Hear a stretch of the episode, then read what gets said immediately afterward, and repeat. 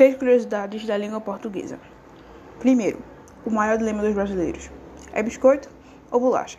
Na verdade, os dois estão corretos. Porém, biscoito leva vantagem porque entrou primeiro na língua portuguesa. Segundo, a língua portuguesa é falada em nove países, mas no mundo inteiro, a cada cinco pessoas que falam português, quatro são brasileiros. Terceiro e último, a maior palavra da língua portuguesa é pneumo ultramicroscópico sílico vulcânico coniótico. São mais de 40 palavras, 46 para ser exata. É isso, professora, a tarefa concluída. Feliz Natal.